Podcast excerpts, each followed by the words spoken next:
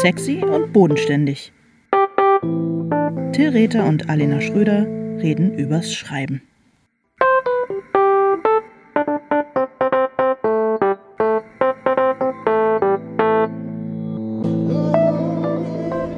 Hallo Till. Hallo Alena.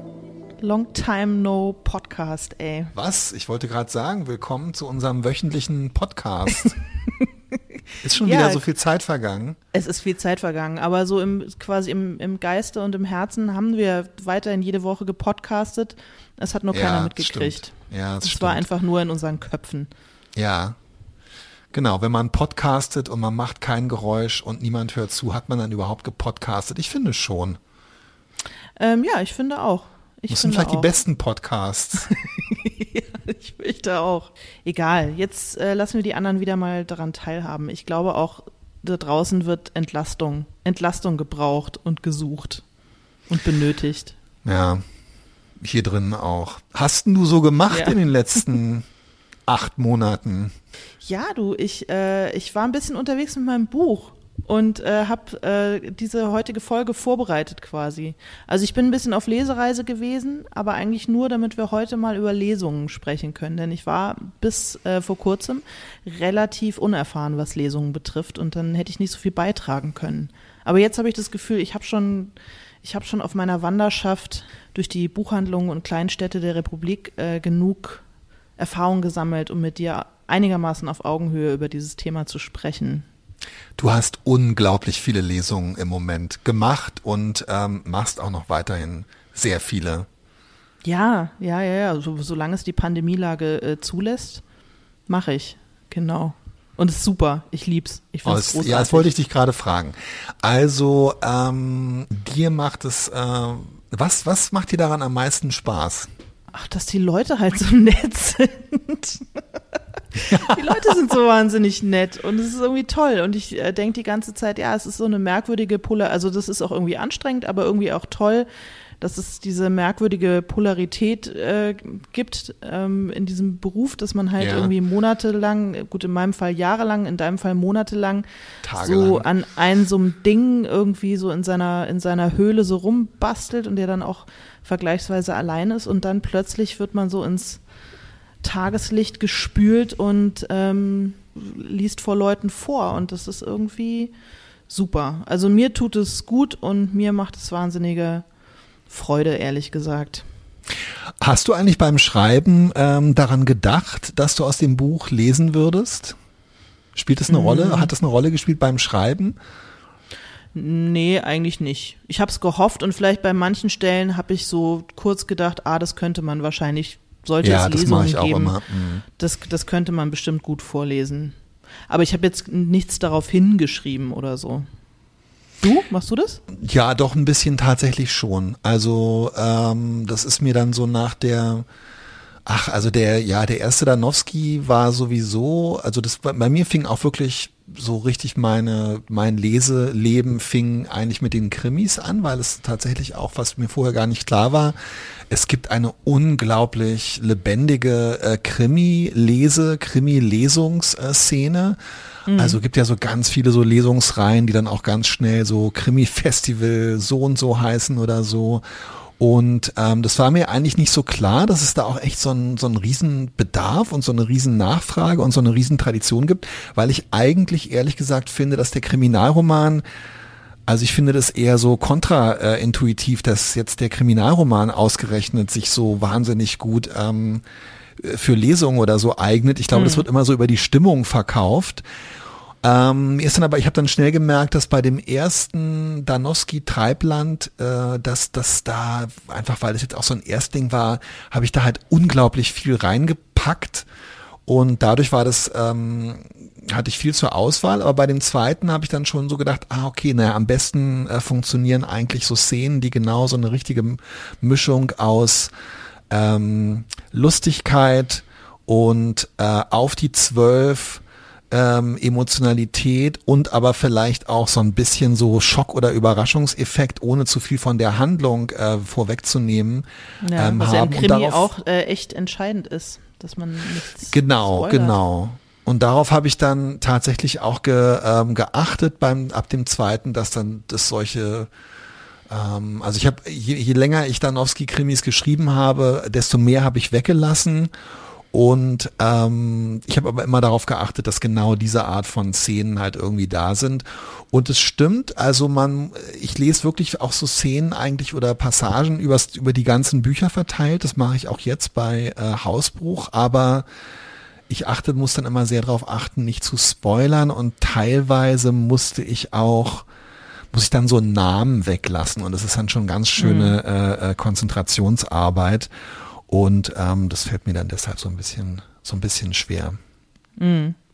Wie machst ja du das? Entschuldige, ja? Nee, ja. Ich, hab, ich wollte dich ähm, gerade fragen, was hast du eigentlich von mir gelernt? Nein, wollte ich nicht fragen. Alles. Was habe ich nicht von dir gelernt, Phil? Komm, so ist es Nein, doch. ich wollte dich Nein, fragen, wie du dich. Ja, okay. Sprich doch einfach weiter und lass Kann ich vielleicht jetzt einfach auch mal was sagen? Vielen Dank.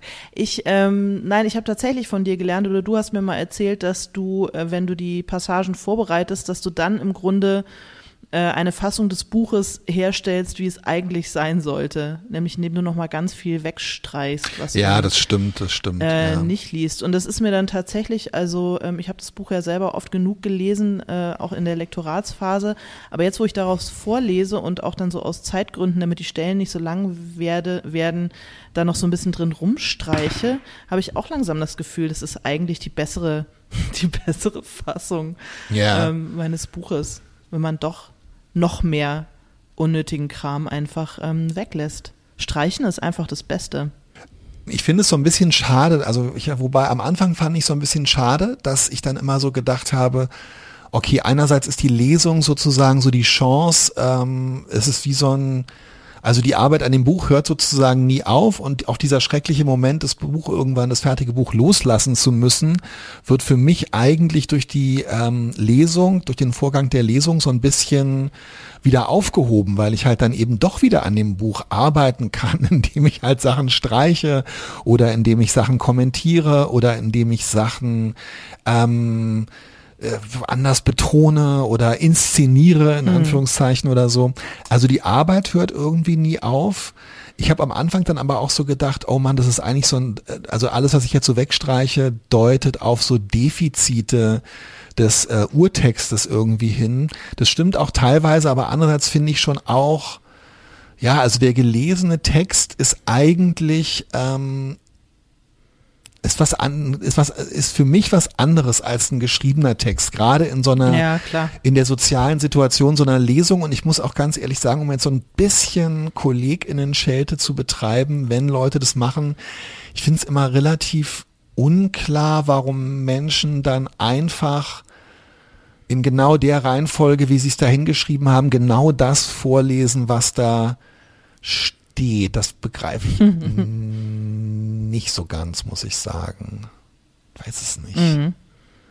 Weil es ist ja kein Hörbuch. Also wir haben uns ja da nicht versammelt. Ähm, wir haben uns ja da nicht versammelt, um jetzt den Text, den wir entweder schon kennen oder vielleicht lesen wollen als ZuhörerInnen, um den nochmal oder zum ersten Mal zu hören und dann weiterzulesen, sondern die Lesung muss ja eigentlich ein ganz anderes Ereignis sein, oder? Ja, was denn in deinen Augen? Erklär mal. Also zum Beispiel, ich, ich selber gehe gar nicht so gern auf Lesungen, weil ähm, weil, also außer ich kenne jemanden. Also ich kenne denjenigen persönlich, der vorliest. Oder es wäre jetzt so ein totaler Mega-Held oder eine Heldin von mir, wobei ich das eigentlich auch vermeide, weil man so oft dann irgendwie mit so einem leichten Enttäuschungsgefühl da rausgeht. Also ich bin, bevor ich jetzt selber welche ähm, mache und äh, FreundInnen habe, die Bücher schreiben und ja. daraus vorlesen, äh, bin ich wirklich so gut wie nie zu Lesungen gegangen. Obwohl mein Mann Christian zum Beispiel super gern zu Lesungen geht. Aber ich fand es eigentlich immer, hm, also insofern ist äh, die Frage, was macht eigentlich eine gute Lesung oder was sollte eine Lesung eigentlich sein, finde ich äh, schon, ich schon interessant. Gehst du gern zu Lesungen? Ähm, ich bin, ja, also ich bin, bei mir ist es eigentlich ganz genauso wie bei dir. Das Problem ist halt so ein bisschen, seitdem ich selber Lesungen mache, ähm, ist mein Bedarf an Lesungen ein bisschen durch meine eigenen gedeckt. Ähm, nein, Quatsch. Äh, ich finde, also ich bin früher tatsächlich, also es gibt zwei Sachen, äh, auf die, also, also wo ich normalerweise halt so denke, das kann bei einer Lesung passieren und das ist so das, was, ähm, was ich mir eigentlich davon erhoffe. Also ich finde schon, es gibt Menschen, die ich sehr bewundere und wo ich auch so das Gefühl habe, die Lesung ist halt ähm, eigentlich auch so wie das Popkonzert oder so dann halt so ein bisschen die einzige Möglichkeit, die Aura dieser Menschen mhm. dann auch mal ähm, äh, zu erleben und äh, mich irgendwie, weiß ich auch nicht, war früher totaler Fan von Don DeLillo und war dann halt mal in, also ich bin vor allem dann so in den 90er Jahren als Student in Berlin ähm, auf Lesungen gegangen, weil ich dann eben jemanden wie äh, Don DeLillo oder Laurie Moore oder so erleben wollte. Mhm. Ähm, oder Martin Walser. Ähm, Hast du dir ein Buch von Martin Weiser signieren lassen? Ja, Komm. ich habe mir selbstverständlich ein Buch von Martin Weiser signieren lassen. Da war allerdings meine Begeisterungskurve für ihn, weil seine DKP-Zeit auch schon lange vorbei war. Ähm, nicht mehr so, äh, die war schon definitiv im Absch, ich sag mal, um mal im Bild zu bleiben, im Abschwellen. Und ähm, das Lustige ist auch wirklich, dass ich mich an keine Sekunde dieser äh, Lesung erinnern kann, also an nichts, was dort irgendwie vorgetragen wurde ähm, durch ähm, den, den, äh, den Autor. Ich kann mich wirklich nur an den Moment des Signierens erinnern, weil er wirklich äh, einfach nur sehr groß und äh, etwas unwirsch seinen Namen in das Buch geschrieben und dann hinter seinen Namen einen Punkt gesetzt hat, was ich irgendwie total uh. geil fand. Und was ich aber, äh, wo ich äh, seitdem auch jedes Mal drüber nachdenke, ob ich nicht damit auch anfangen sollte und dann immer denke, ähm, nee, ich, ich glaube eigentlich eher nicht, äh. Aber irgendwie, ja.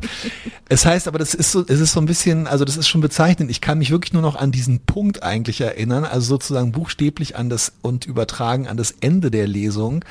Aber es ging mir wirklich nur darum, ähm, auch den mal, von dem ich da irgendwie fünf Jahre lang so gerne seine alten Bücher gelesen hatte, als Mensch zu erleben.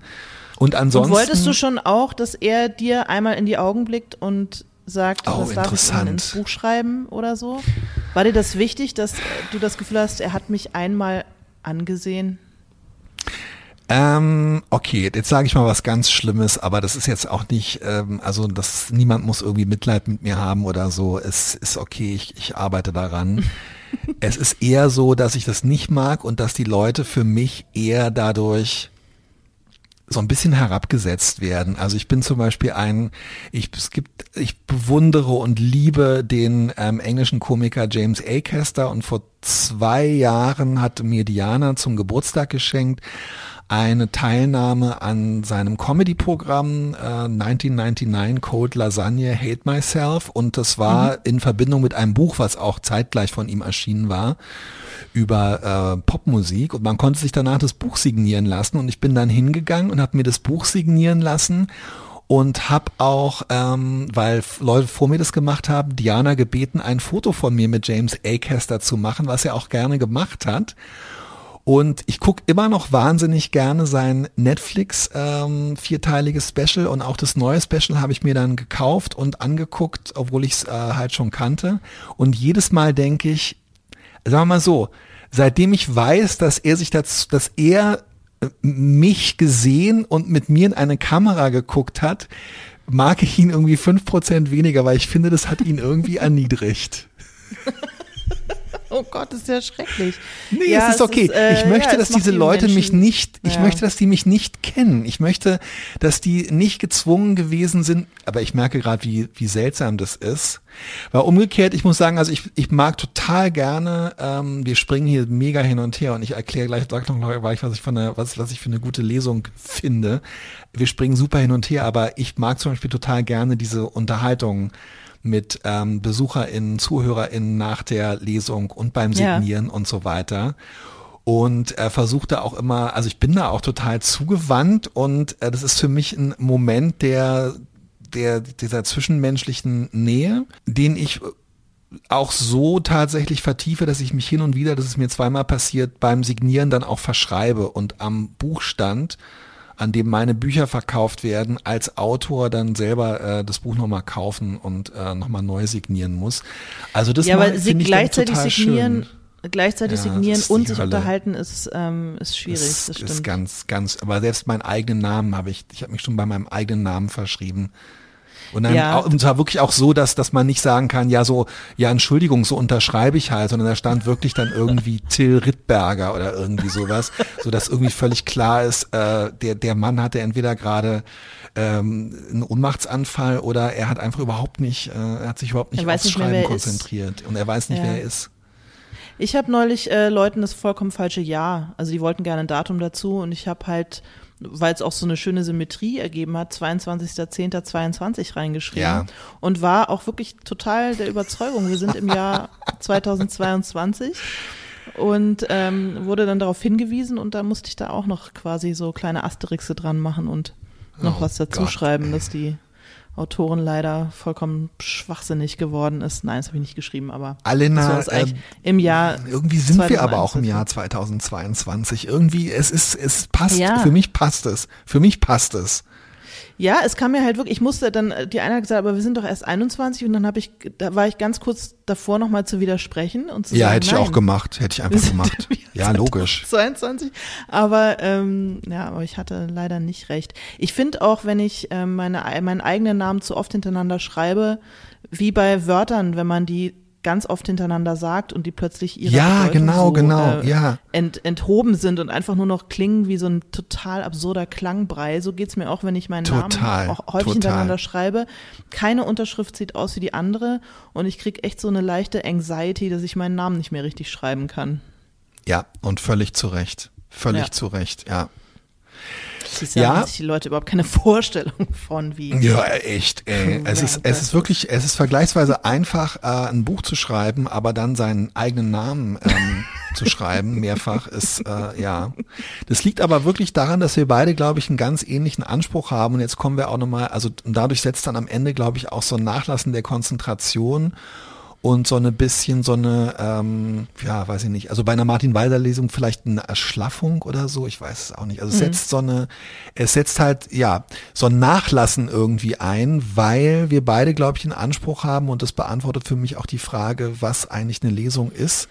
Eine Lesung, finde ich, muss halt schon ein vom Buch völlig unabhängiges Ereignis sein. Also es muss jeder, der, es muss jeder, der mitgeschleppt wurde und der weder die Autorin, Autor noch das Buch kennt, noch irgendein Interesse daran hat, muss, finde ich, trotzdem irgendwie eine gute Zeit haben. Also die Lesung Ja, muss muss so ein, unterhalten werden. Genau, Ja. genau. Das muss ein Ereignis an sich sein.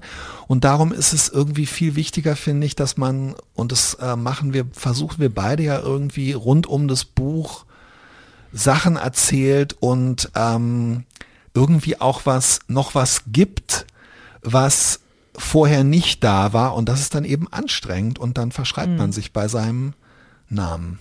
Ja, das ist so ein bisschen der Adrenalinabfall. Wobei jetzt bei jemandem wie Ja. Martin Walser, wo die Leute halt auch einfach, sagen wir mal, 12 D-Mark äh, damals gezahlt haben, äh, zu der Zeit, als du ihn gesehen hast, einfach nur um mal dieselbe Luft zu atmen wie er, das kann man ja bei uns, ist ja bei uns eher nicht so.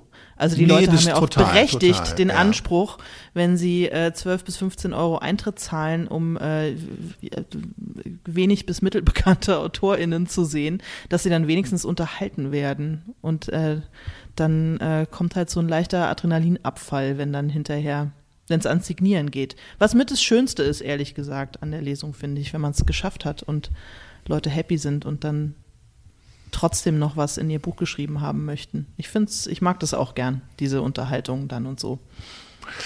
Ähm, es war tatsächlich damals auch so, und das ist eben das, was ich vorhin meinte, und das ist dann aber eben natürlich auch bei einem Großschriftsteller was völlig anderes. Also ähm, Martin Walser kam da rein, ich weiß nicht mehr, wo das war, in Westberlin zur damaligen Zeit, ähm, vermutlich irgendwie in der schwangeren Auster oder im langen Lulatsch oder im der Elefantenklo oder ähm, am Wasserklops und hat sich hingesetzt und hat mit sonorem Bariton angefangen, sein Buch ein springender Brunnen oder wie das hieß, oder ich glaube, es war die Verteidigung der Kindheit, zu lesen, bis halt dann sozusagen äh, jetzt auch die vorschriftsmäßige Zeit für das Ende einer Lesung erreicht war. Und dann war es das halt auch. Also das war wirklich einfach eins zu eins man darf hier Aura und Sound mitnehmen vom Originaltext und dann Ende der Durchsage Signatur und Punkt. Ach, ich weiß auch nicht, vielleicht möchte ich das doch auch mal machen. Nee, ich kann das aber nicht machen, weil ich mich auch überhaupt nicht, manchmal denke ich auch so, ich müsste mal irgendwie mich so verstellen oder irgendwas anderes machen bei der Lesung. Ähm, aber ich, also ich setze mich dann dahin und ich bin eigentlich so eine 110-prozentige Version von mir, von mir selbst, wie ich sonst halt irgendwie auch auftrete. Mhm. Und ich kann leider überhaupt nicht wie so ein äh, Komiker oder so, der dann eine andere äh, Person oder so erfindet. Das kann ich leider überhaupt nicht. Würde ich gerne, aber kann ich nicht, ey. Nee, das kann ich auch nicht. Aber ich bin tatsächlich irgendwie ähm, happy darüber, dass es mir doch gelingt, auch wenn ich zum Beispiel eigentlich gar nicht so gut drauf bin oder äh, super müde bin oder so, dass dieses da vorne sitzen und unten sitzen halt Leute und hören zu, dass man sich dann doch so angeknipst kriegt. Und, ja, ähm, ja und halt so da ist dann. Das ist schon irgendwie auch ganz geil. Also hinterher ist, ist man zwar äh, mega erschöpft davon, aber irgendwie, dass es funktioniert, äh, ja. gibt mir eine totale Sicherheit, ehrlich gesagt, jetzt nach so ein paar Mal, dass ich dachte, okay, was, was soll passieren? Das, ja. das, Licht, das Licht wird schon angehen, auch wenn ich mich gerade nicht so fühle. Bist du aufgeregt vor Lesungen? Bist du nervös? Hast du Lampenfieber? Mm, nicht mehr so viel, aber immer noch klar, ein bisschen. Also kommt immer ein bisschen drauf an. Wenn Leute im Publikum sitzen, die ich kenne, dann zum Beispiel mehr, als wenn da ja. niemand sitzt, den ich kenne. Ähm, ja, also am Anfang war ich super aufgeregt. Aber das kann man ja dann auch gut zum Thema machen und dann sind die Leute, das ist ja das Schöne, die Leute sind ja einfach wahnsinnig nett. Die kommen ja einfach wirklich meinetwegen dahin oder ja, vielleicht werden sie auch irgendwie mitgeschleppt, aber erstmal sind die ja zugewandt und, und lieb und wollen einen ja auch nicht scheitern sehen, sondern die, die, die wollen ja, dass wir das alles zusammen gut über die Bühne kriegen und ähm, äh, deswegen bin ich jetzt inzwischen nicht mehr so schlimm aufgeregt, ehrlich gesagt. Hast du denn noch Lampenfieber, Till? Äh, überhaupt nicht, aber ich habe vorher oft Angst beziehungsweise so ein Stressempfinden am Tag währenddessen, dass es mir nicht gelingt, äh, mich anzuknipsen. Also das ist zwar wirklich was, was ich ähm, was ich eigentlich kann, aber wo ich manchmal so, also das liegt auch einfach so an meiner, glaube ich, an meiner psychischen äh, Verfasstheit. Es gibt halt einfach Tage, wo ich dann wirklich in, aus Pflichtbewusstsein zwar äh, mich in Bewegung setzen und mich an den Lesungsort begeben kann, ähm, und es gelingt mir auch immer eigentlich, mich anzuknipsen oder so. Also es ist mir vielleicht wirklich ein, zwei, drei, vier Mal nicht so doll gelesen, äh, gelungen bei denen ungefähr. Also ich habe wirklich, ja, ich habe echt viele Krimi-Lesungen und auch sonst gemacht. Also vielleicht bei äh, zwei, drei Prozent gelingt es mir halt nicht und davor habe ich so ein bisschen Angst. Ich glaube, die Leute merken das gar nicht so doll. Aber du hast mich auch schon bei Lesungen ähm, erlebt, wo du gemerkt hast, dass es mir nicht so richtig gelungen ist und wo du es auch danach zu mir gesagt hast. Echt? Ähm, ja, ja. Kann ich mich gar nicht dran erinnern. Was habe ich zu dir gesagt? Na, das ist, dass ich es diesmal nicht so gefühlt habe oder irgendwie sowas oder dass ich, du warst, dass ich nicht so gut drauf war oder irgendwie sowas in der Art. Und du hast auch äh, dann verlangt, dass ich dir das Geld zurückgebe, obwohl du gar keines bezahlt hattest. Obwohl ich auf der Gästeliste stand. Ja.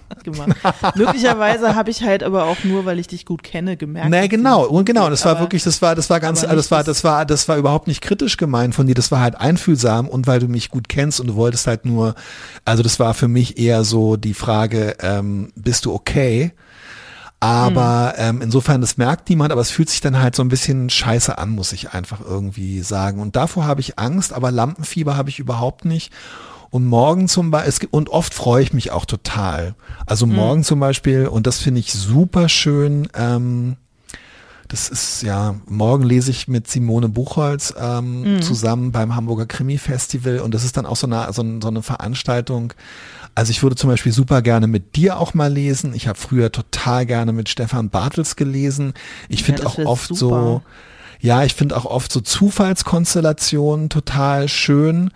Aber mit Simone habe ich, glaube ich, jetzt zwei oder dreimal, zweimal mindestens beim Hamburger Krimi-Festival schon gelesen und ich weiß einfach, dass es total schön und nett und bereichernd dann ist, für mich halt auch, sich dann mit jemandem so auf der Bühne auch auszutauschen Und darauf freue ich mich dann so richtig. Und ähm, da ist auch noch eine Moderatorin dabei, ähm, Maike Schiller vom Abendblatt. Und das ist dann zum mhm. Beispiel sowas, wo ich so das Gefühl habe, das ist echt total toll. Da gehe ich einfach hin und ähm, da kann nichts schiefgehen. Das ist einfach ähm, ja, safe. Ja. Genau. Und dieses, genau, dieses, da kann nichts schiefgehen, das ist schon ähm, für mich auch so das entlastendste Mantra bei der ähm, bei der Lesung, weil ich dann, wenn ich Angst habe, ich kann mich nicht anknipsen oder ich habe einen Blackout, ich erzähle halt so wie du auch sehr viel so frei zwischendurch und also böse formuliert halt so bereitgelegte Anekdoten oder so, aber mhm. die muss man halt in dem Moment dann auch parat haben.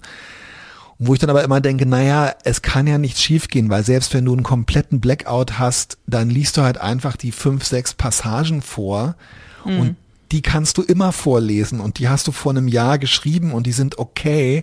Und das ist das Schlimmste, was passieren kann, ist, dass es etwas unterhaltsamer als bei Martin Walser 1993 wird für die Leute. Verstehst du, was ich meine? Also man hat ja immer noch was, woran man sich festhalten kann. Ähm, und darum würde ich auch sagen, das Einzige, was halt wirklich, und das finde ich ist auch die Hauptentlastung, ähm, die man sich irgendwie vorher verschaffen kann, ist das, was man dann da vorlesen will, echt gut geübt haben und dann läuft es so. Ja. Dann kann, dann kann wirklich nichts mehr schiefgehen, weil alles, was dann noch dazukommt, was man erzählt, was man präsentiert, ist sozusagen on top. Ähm, und äh, darauf kann man sich irgendwie immer zurückziehen. Genau, also Martin Weiser sozusagen als Minimalanforderung und das kann man immer bringen. Ja, ganz genau, ganz genau. Ja. Das kann man immer bringen und ähm, äh, das, also ja, ich weiß auch nicht. Ich hm, doch, doch, doch. Das, äh, ich wollte jetzt gerade sagen, ich freue mich dann auch immer schon. Ich merke das. Also es, ja, es ist so. Aber es ist für mich mit bei ganz vielen Sachen im Leben so.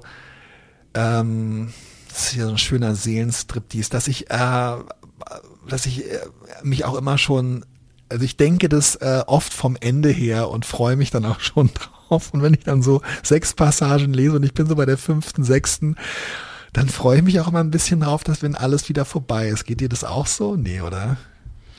Ähm, nö, auch währenddessen bin ich schon einfach sehr so im, im Augenblick, im Moment. Da denke ich noch nicht wow, so Wow, oh wie toll, oh wie toll. Wow.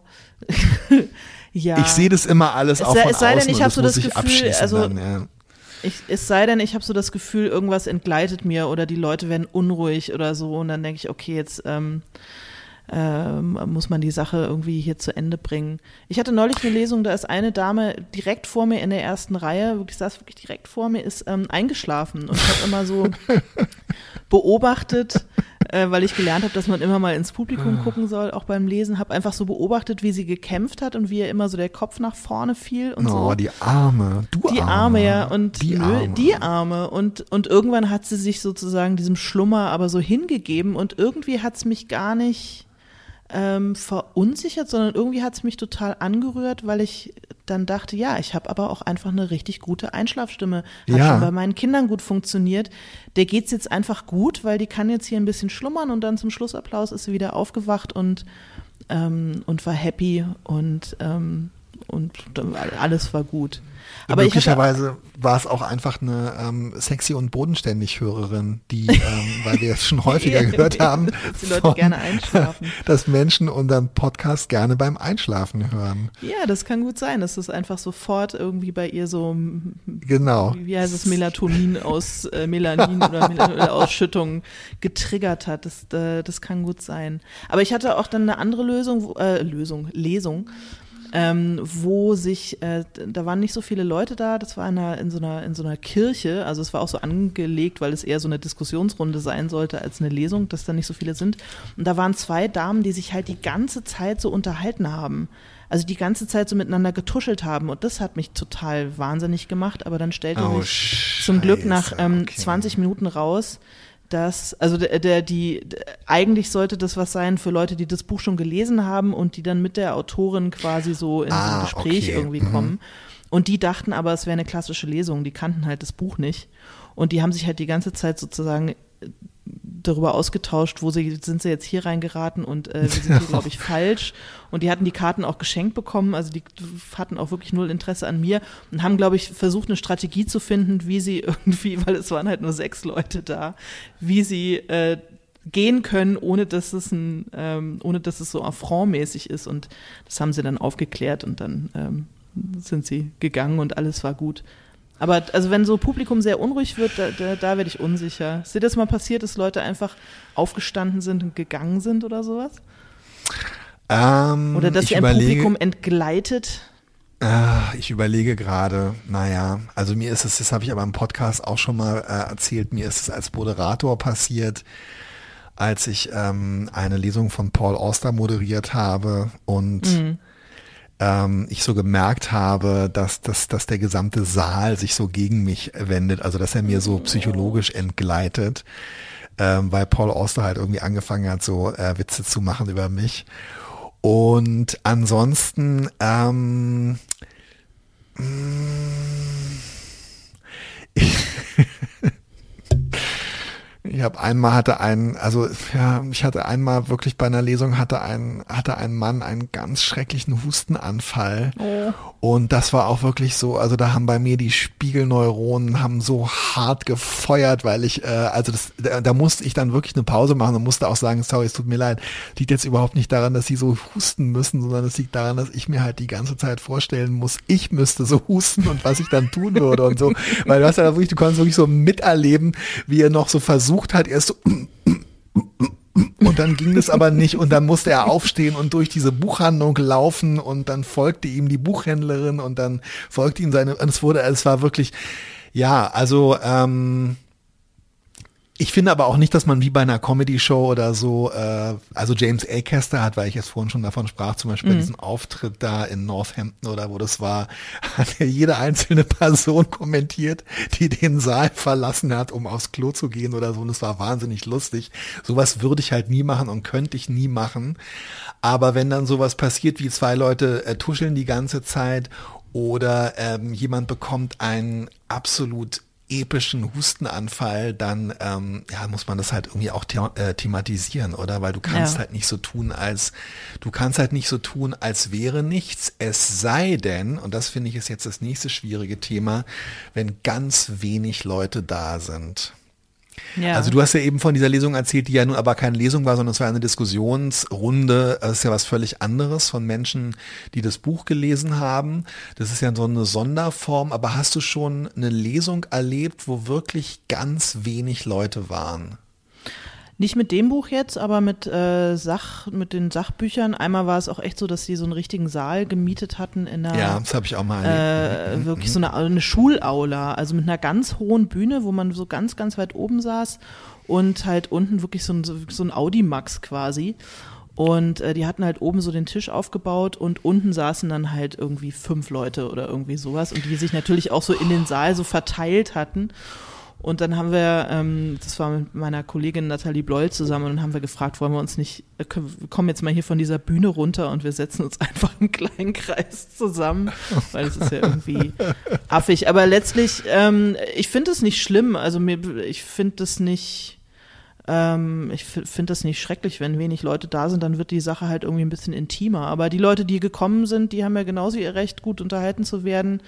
Ähm, also ich, ich, ich finde, man tut sich und allen anderen keinen Gefallen, wenn man die Tatsache, dass fast keiner gekommen ist, zum Thema macht, auch wenn es natürlich ein bisschen hört. Total, ja, unbedingt. Also ich finde es auch überhaupt nicht schlimm. Es ist einfach auch so, ich meine, ganz ehrlich, ich glaube, da spreche ich für uns beide. Wir bewundern jeden Menschen, jede Person, die überhaupt sich aufrafft, Ja. zu einer Lesung zu gehen und feiern die Leute. Und wenn es drei Leute sind, dann feiern wir drei Leute, die sich aufgerafft haben, zur Lesung zu kommen. Und das ist wirklich, also wenn ich überhaupt irgendwie so ein Pet Peeve oder irgendwas habe oder wo es bei mir, wo bei mir echt die Stimmung zu kippen droht, äh, in Bezug auf Lesungen, dann ist es, wenn ähm, VeranstalterInnen thematisieren, dass wenig Leute da sind. Also Ja. wenn Leute bei der Anmoderation zum Beispiel sagen, ja, ist ja ein bisschen schade, dass wir heute ein kleinerer Kreis sind oder so. Ähm, also das, da muss ich wirklich ganz, es ist genau wie du sagst, es ist halt vor allem eine Herabwürdigung der Leute, die gekommen sind. Die und gekommen nur die sind. kriegen das ja mit. Die anderen sind ja nicht da, die wissen das ja nicht, wie schade das ist. Und die Leute, die da sind, äh, die, denen erstens genau gehört denen, die, die haben die volle Aufmerksamkeit verdient und die haben verdammt nochmal auch echt eine gute Stimmung verdient und nicht noch irgendwie so eine passiv-aggressive oder bedauernde Mitteilung oder so.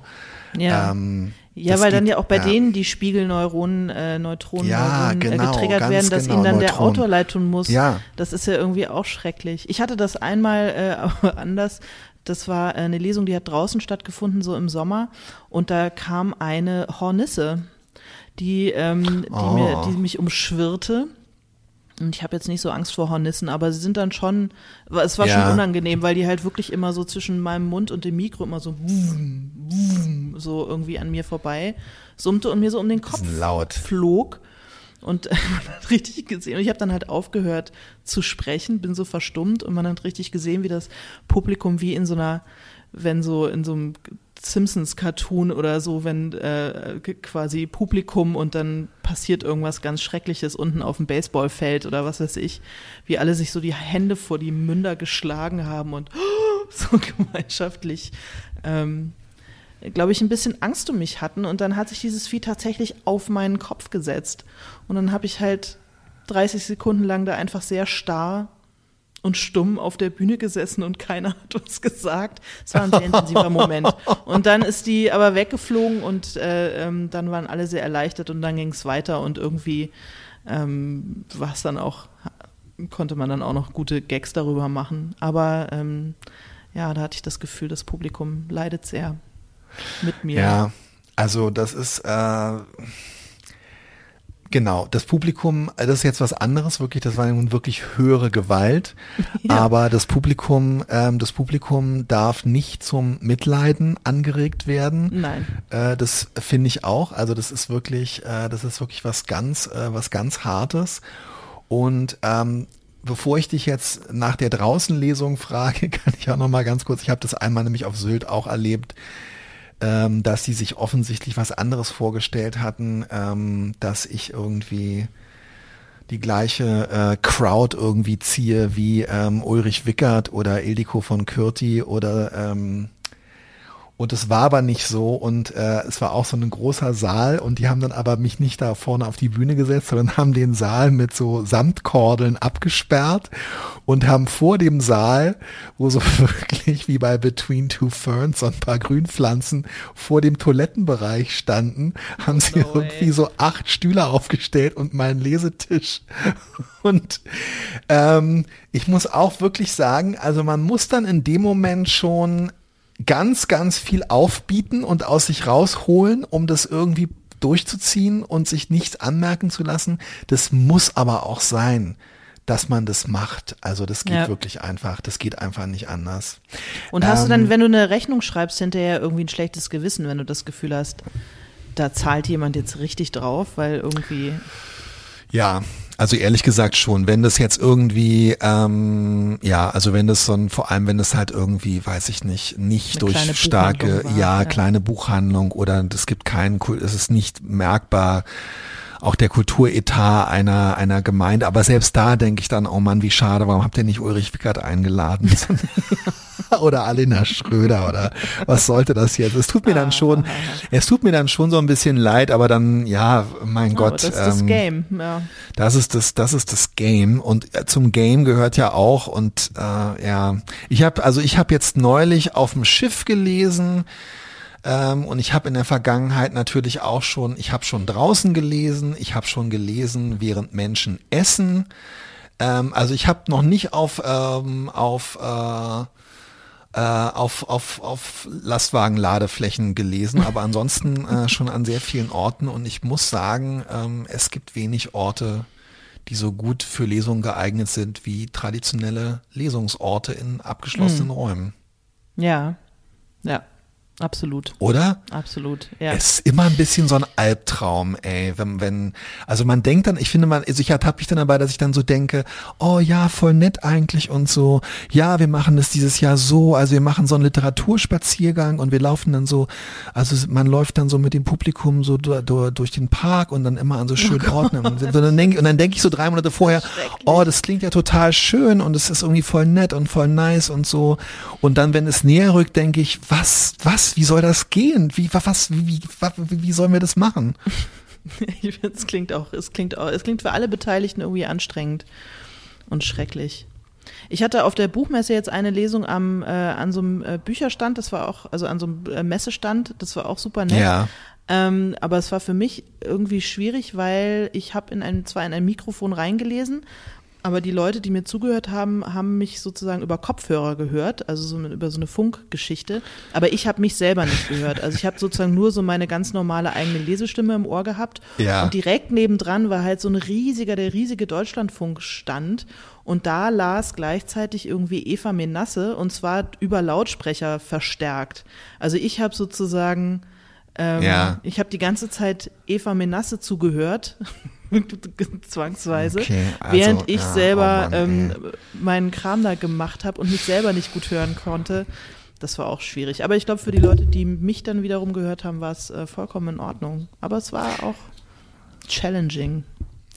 Es erinnert mich ein bisschen an die Lesung, die ähm, mein damaliger ähm, Chef Andreas Lebert mal gemacht hat. Ich glaube mit seinem äh, Bruder Stefan Lebert aus einem erzählenden Sachbuch über das Thema Humor, ähm, wo sie in so einer großen äh, Kettenbücher-Buchhandlung eingeladen waren zu lesen. Und zwar eher so ja, also da ging dann halt so normal der Betrieb weiter und weil die einfach so groß war, diese Buchhandlung, gab es dann halt so einen kleinen ähm, Bereich, wo dann, also es war auch freier Eintritt oder so, und es war irgendwie Sonnabend Nachmittag um 15 Uhr und dann konnte man sich da halt hinsetzen und den beiden Autoren zuhören.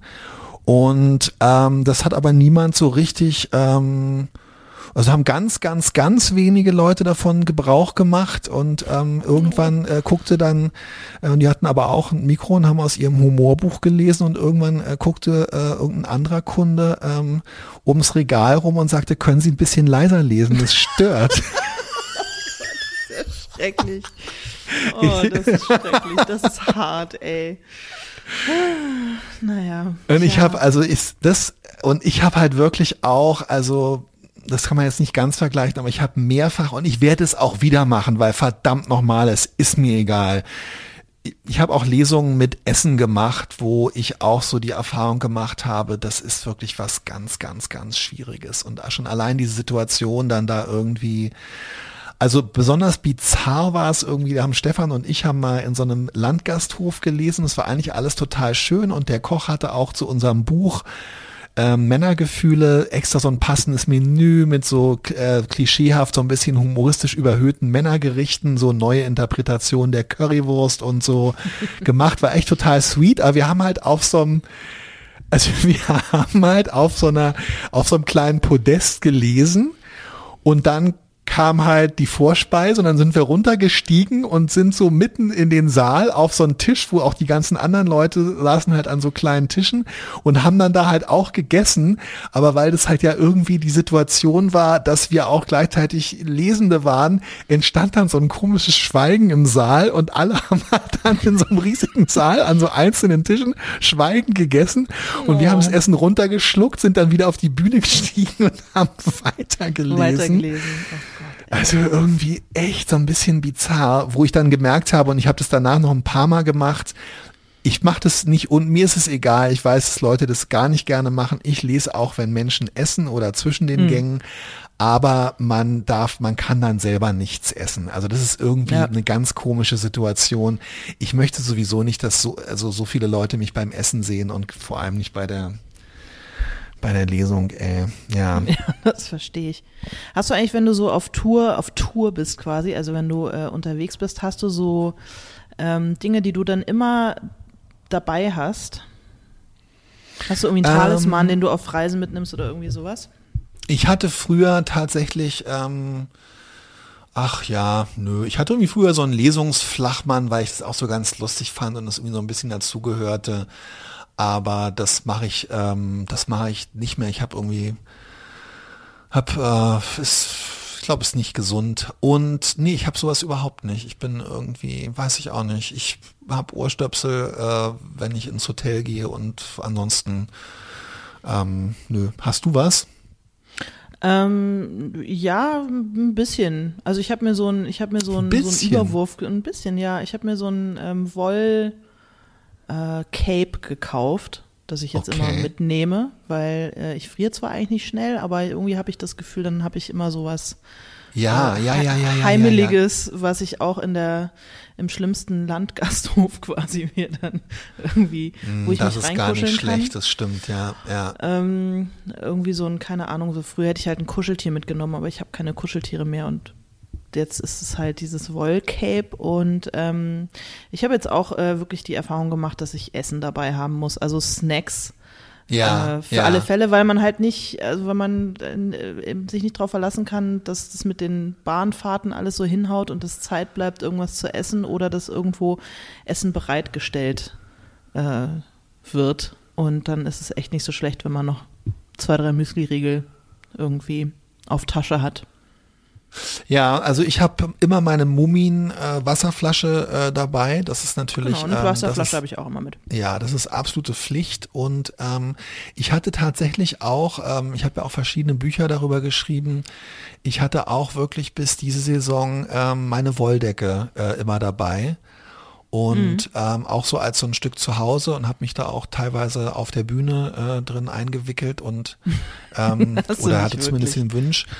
Das, Pro- aber das Problem ist, und äh, das ist echt, nachdem ich so viel über die Wolldecke geschrieben habe, ich glaube, in Ich werde dann mal und in äh, bin ich schon depressiv. Ich habe äh, echt, ich bin leider allergisch gegen diese scheiß Wolldecken und mein, mein größter Wunschtraum mal in die Wolldeckenmanufaktur äh, Manufaktur nach Schweden zu fahren und noch mehr Wolldecken zu kaufen, ähm, den kann ich mir abschminken. Und seitdem habe ich irgendwie gemerkt, ähm, ich darf einfach mein Herz nicht an, äh, nicht an Gegenstände und Menschen hängen. Ich muss komplett irgendwie einfach mich von allem unabhängig machen und alles Weil in dein Körper, abtöten.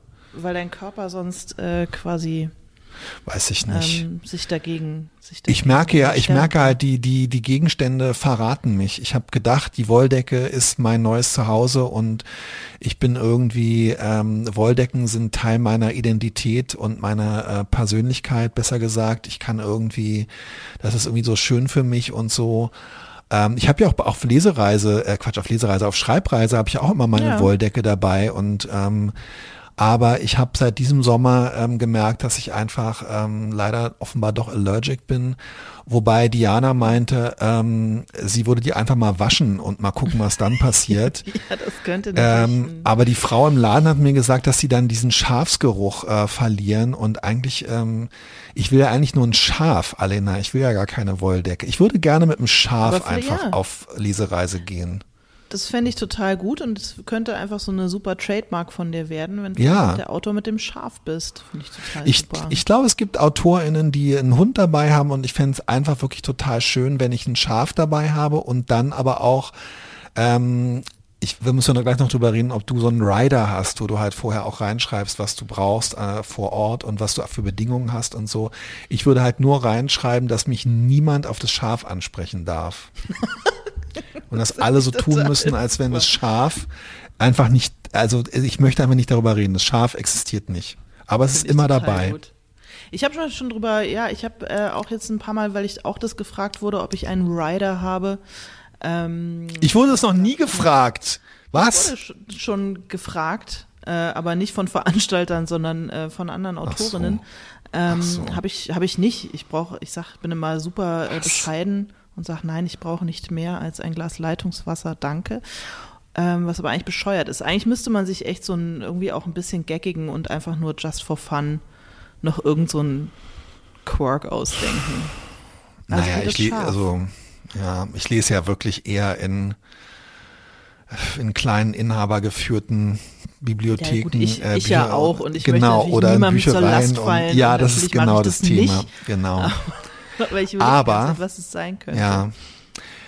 Also, ähm, das ist tatsächlich ein Punkt, den ich mir noch aufgeschrieben habe hier. Also ich finde, eigentlich kann jede Lesung ähm, gelingen, wenn man was Persönliches erzählt, wenn man lesen, ähm, vorher das, äh, die Passagen zu lesen geübt hat und wenn man ein Mikrofon hat. Ja. Ich finde man es, ich finde wirklich mittlerweile, weißt du was, ich mach's auch, weil es ist, ich bin nicht der Typ, der dann sagt, nö, danke, tschüss. Aber ähm, also neben, ja, es ist schade, dass nur so wenig Leute gekommen sind, ähm, finde ich das Allerschlimmste, wenn es heißt, ach so, ein Mikrofon ähm, haben wir jetzt nicht, weil ähm, es ja nur ein kleiner Raum und wir brauchen das eigentlich nie. Ich traue Ja, mich nee. dann, wobei ich habe auch schon tatsächlich widersprochen und habe gesagt, ich hätte aber gerne eins und dann ist äh, auch, das tat mir dann auch total leid, dann ist jemand von der Buchhandlung aufgebrochen, weil ähm, sein Schwager jemanden kennt, der oft auf Hochzeiten irgendwie auftritt und der hatte irgendwie so eine kleine Mikroanlage und die wurde dann noch geholt und da war quasi dann auch so ein DJ-Hit-Alarm noch mit drauf und so eine, das war wirklich, wo ich dann auch dachte, hätte ich jetzt nicht einfach, genau, hätte ich jetzt nicht einfach, hätte ich jetzt nicht vor den vier Leuten einfach ohne Mikrofon mal lesen können. Aber das ist schon so eine Sache, wo ich mir sage, also Mikrofon muss schon sein, oder?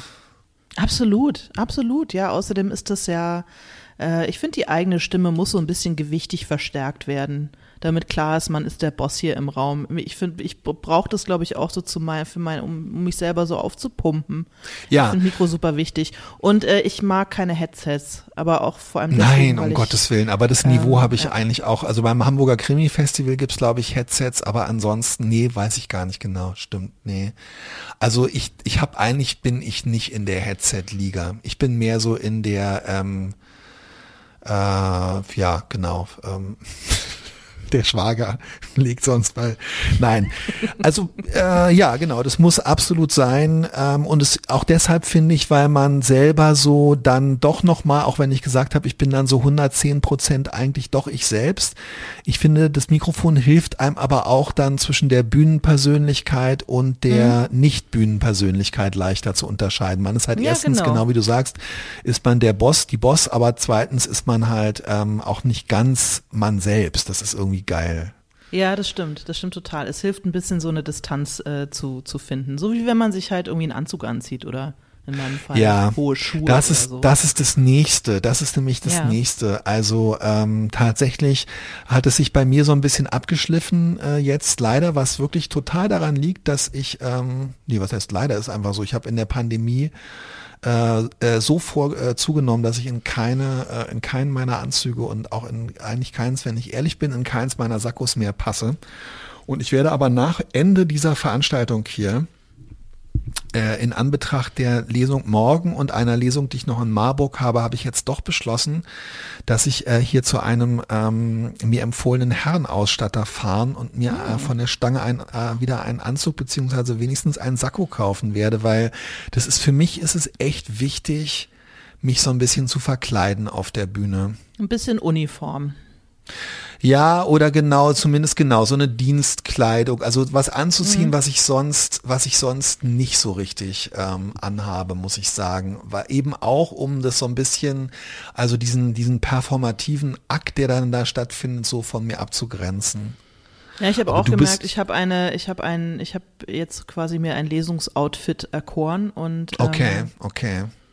Weil ich wollte sagen, du bist immer so gut angezogen, dass man bei dir fast keinen Unterschied erkennt. Aber bei dir ist ja ein ganz wahr. wichtiges, auch bei dir ist ja ein ganz wichtiges Detail, sowohl, ähm, das hat ja was Ritualhaftes, aber auch was, ähm, äh, gehört zum Outfit, deine Kette. Ja, die, genau, die Kette, ich habe so diese Silberkette, die was mit dem Buch zu tun hat und äh, mit der ich dann auch immer einsteige in, in mein äh, kleines Programm, das ich mir ausgedacht habe. Und ähm, deswegen trage ich obenrum immer schwarz und äh, unten, untenrum, Till, ja. ähm, hab, ich habe so eine äh, ein bisschen golden schimmernde Hose, die sozusagen ausreichend irgendwie schick aussieht. Toll, super. Und dann habe ich Bühnenschuhe, in denen ich sehr gut sitzen, aber nicht so gut laufen kann. Fantastisch. Ähm, die ziehe ich dann auch noch an, ja. Toll. Ähm, ja, also ich habe dich ja nun äh, mehrfach gesehen ähm, und wir durften ja auch zusammen auf der Bühne sitzen. Ja, das war schön, oder? Das war sehr schön. Obwohl ähm, du ja als nicht moderierbar giltst, hast du mir selber gesagt. Was? Um, um mir, um mir, um mir äh, Angst zu machen. Sorry, manchmal muss ich, weil ich sie immer sofort wieder vergesse, manchmal muss ich über meine eigenen Witze lachen. Selten in dem Moment, wo ich sie mache, aber äh, wenn man sie dann später erzählt, äh, finde ich sie irgendwie manchmal ganz lustig. Und mich als unmoderierbar, mich den größten ähm, größte, größte menschliche Chamäleon äh, und äh, den gefallsüchtigsten äh, Ich glaube, ähm, was du eigentlich sagen wolltest, war, dass du eigentlich gar nicht so gern moderiert wirst. Kann das sein? Na, ich werde halt wahnsinnig selten moderiert, weil ich ganz viel ähm, eher in so, also ich lese halt wirklich in, in Büchereien und in kleinen Buchläden, wo dann ähm, die Leute sagen, ja, hier ist, hier ist der Typ jetzt, äh, schön, dass ihr da seid, geht los. Und ähm, ich bin eigentlich darauf eingestellt. Es war von Anfang an ja. so und ich habe, glaube ich, das, ich bin, glaube ich, das erste Mal wirklich moderiert worden ähm, von äh, Miriam Semrau. Äh, zwei Jahre nachdem ich angefangen habe, Krimi-Lesungen zu machen. Und ähm, du hast mich moderiert und also Veranstaltung, eine Veranstaltung mhm. mit mir und Simone hat es gemacht äh, zweimal und es ist total toll. Äh, und ich ähm, bin dann auch immer sehr glücklich, aber es ist einfach in meinem Leben. Und ich glaube auch ein bisschen in der Krimi-Welt ist es einfach so die Ausnahme. Da ist man eher so der Alleinunterhalter, würde ich mal sagen. Also ja. jedenfalls kommt, vielleicht kommt mir das auch nur so vor und bei mir sparen die Leute das immer ein, weil sie denken, der stellt keine Fragen. Ähm, du wirst jetzt, du bist schon, äh, du hast eigentlich oft eine Moderator, Moderation dabei oder täusche ich mich? Ich habe es ja, ich, also ja nicht so bisher würde ich mal sagen, äh, äh, drei Viertel ohne Moderation und ah, ein okay. Viertel mit Moderation. Ja, okay. Ein Viertel ist trotzdem viel und nicht. Also neulich haben wir uns ja mit so anderen AutorInnen unterhalten, für die das irgendwie total ungewöhnlich und auch so ein bisschen so ein Zeichen von Vernachlässigung war oder so, wenn man keine Moderation hat, mhm. ähm, was mich erstaunt hat, ehrlich gesagt. Also ich, ähm, ja. Ja, also es geht, also sagen wir, bevor das so losging, dachte ich, es ist halt auch einfacher, wenn man moderiert wird, weil man dann nicht alleine, also nicht so ganz alleine dafür zuständig ist, dass die Leute in den nächsten äh, 60 es, bis 70 ja, Minuten eine gute Zeit haben. drauf an, ja. ja. Ähm, aber eigentlich, wenn man das einmal so drin hat und drauf hat und weiß, was man machen will, ist es auch irgendwie ganz geil, äh, die Bühne so für sich zu haben. Aber ich bin auch schon ganz wunderbar moderiert worden und dann passt es auch total gut. Und irgendwie hat man natürlich weniger äh, Arbeit im Zweifel, wenn einem jemand äh, die Stichwörter so äh, hinwirft und, ähm, und man hat zwischendurch Zeit, mal einen Schluck zu trinken. Weil manchmal finde ich das, wenn, wenn die Leute zum Beispiel sehr gebannt äh, zuhören und eher nicht so zu Zwischenapplausen neigen oder so, der Moment, wo man einfach mal kurz die Klappe halten muss, um äh, zwei Schlucke zu trinken aus seinem Wasserglas, finde ich manchmal so ein bisschen unangenehm, ehrlich gesagt weil dann so eine Stille ja, entsteht. Ja, also Während ich fand ich mit meiner so körperlichen Verrichtung irgendwie beschäftigt bin, bei der mir dann alle zugucken. Ich, ähm, ja, und da finde ich manchmal das mit der Moderation angenehm, weil man dann kurz nochmal seine Sachen ordnen und äh, einen Schluck Wasser trinken kann, während einem eine Frage gestellt wird. Ähm, das fand ich bei deiner Lesung in Ahrensburg total toll, weil ähm, du das irgendwie, das, und ich weiß, ich, ich weiß gar nicht genau, wie das sich ergeben hat, aber das war dann ja letztendlich so, dass ähm, irgendwie hast du, genau, du hast nach deiner ersten Passage ähm, einen Schluck getrunken und die Leute haben geklatscht. Und dann hast du gesagt, ah, das ist super, wenn sie immer klatschen, dann kann ich was trinken. Und das ja, fand ich genau. total gut, weil du hast äh, in dieser Situation nämlich ähm, dieses, äh, dieses Dilemma, wann wird eigentlich geklatscht äh, und wann trinke ich eigentlich, hast du äh, total elegant gelöst. Und ähm, ich habe das mir dann vorgenommen, ähm, weil ich danach jetzt äh, vorigen Monat in, in Itch, äh, Itstein im Taunus eine Lesung hatte, habe ich mir ja. vorgenommen, das da auch so zu machen, weil ich da viele Passagen gelesen habe.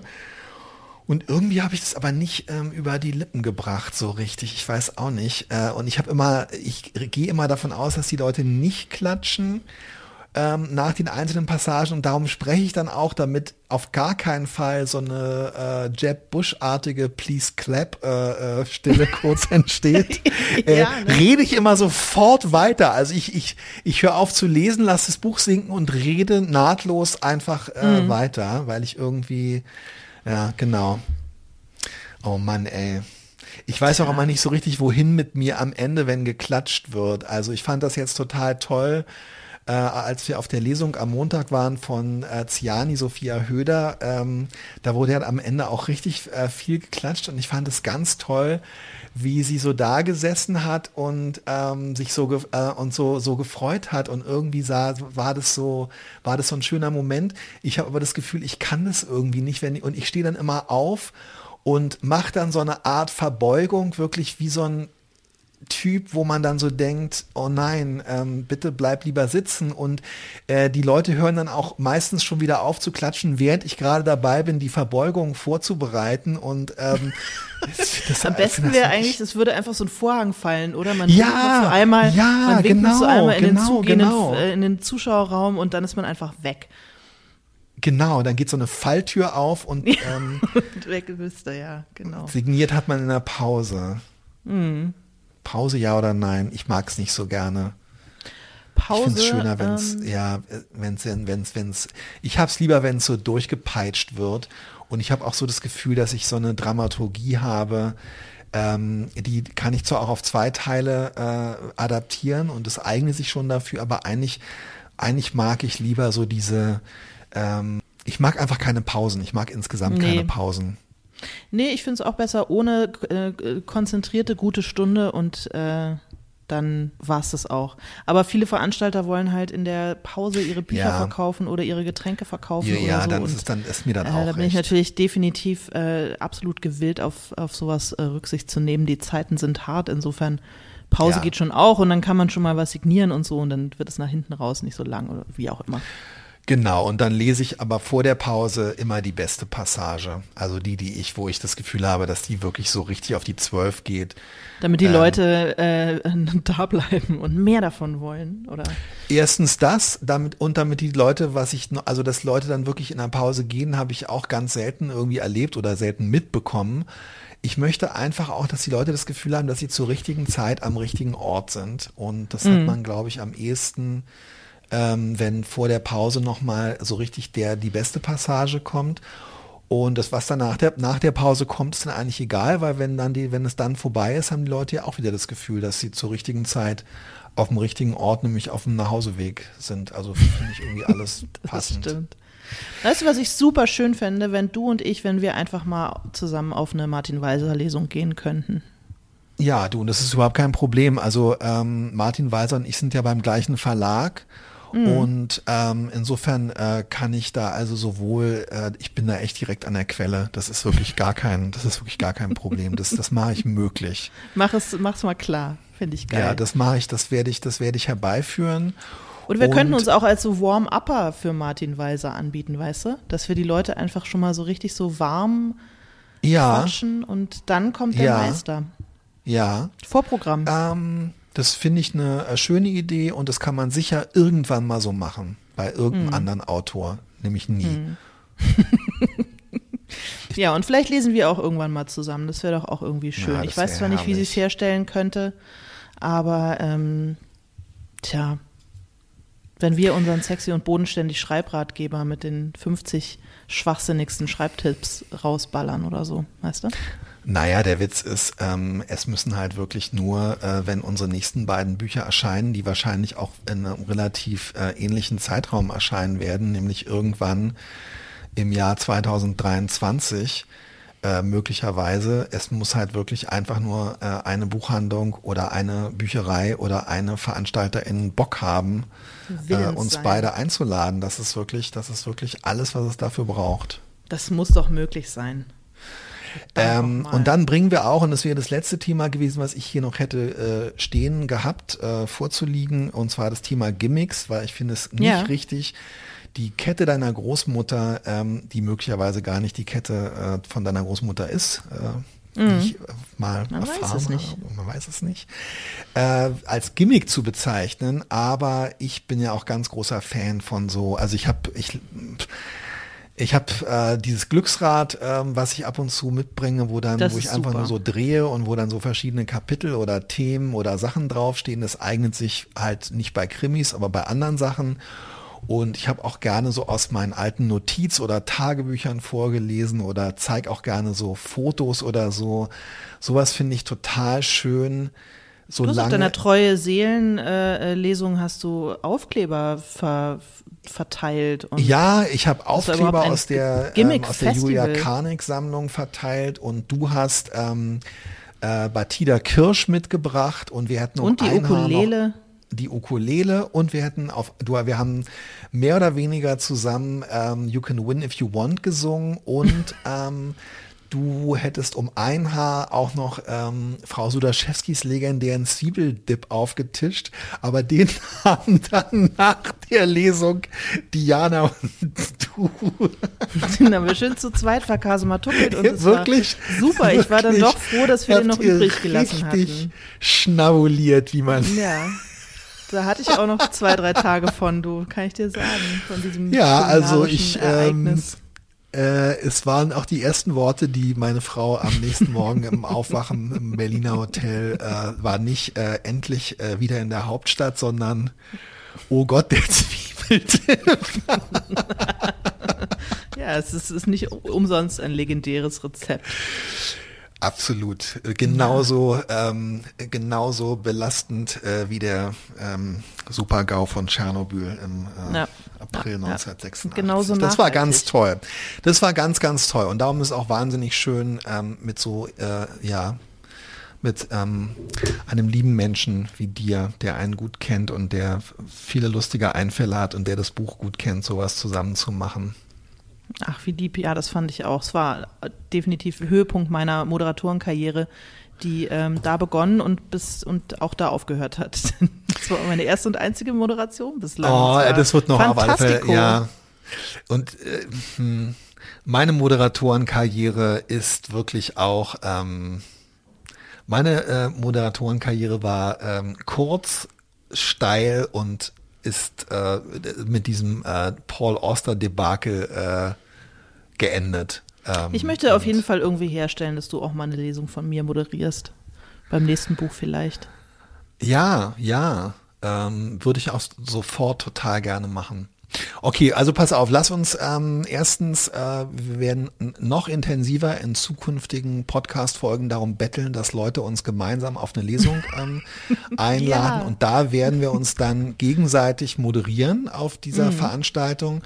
Und ähm, ich werde ein ma- Schaf mitbringen, aber ich möchte, es ist wirklich das letzte Mal, dass wir jetzt darüber reden, weil ich möchte dann kein Wort über das Schaf hören und ich möchte, dass du ähm, dich in deinem Wollstola einwickelst und ähm, dass wir den Zwiebeldip nochmal essen. Auf jeden Fall. So machen wir es und wir machen jetzt auch wieder ein bisschen öfter Podcast, oder? Wenn es irgend geht. Nee, äh, wieso? Ne, klar, nächste Woche. Und nächste Also- Woche ähm, sprechen wir über Zweifel. Nee, wahrscheinlich nicht, weil es auch mit der Grund war, warum wir jetzt länger nichts gemacht haben, weil wir über das Thema Zweifel sprechen wollten. Aber es ist zu dark in dieser ohnehin schon so darken Zeit. Mal gucken, mal gucken. Vielleicht, ähm, vielleicht machen wir es doch. Mal schauen. Ich freue mich. Ich freue mich, Ich dich mich zu auch. sehen und dich zu hören. Bis dann. Mach's gut, Till. Tschüss. Du auch, Alina. Tschüss.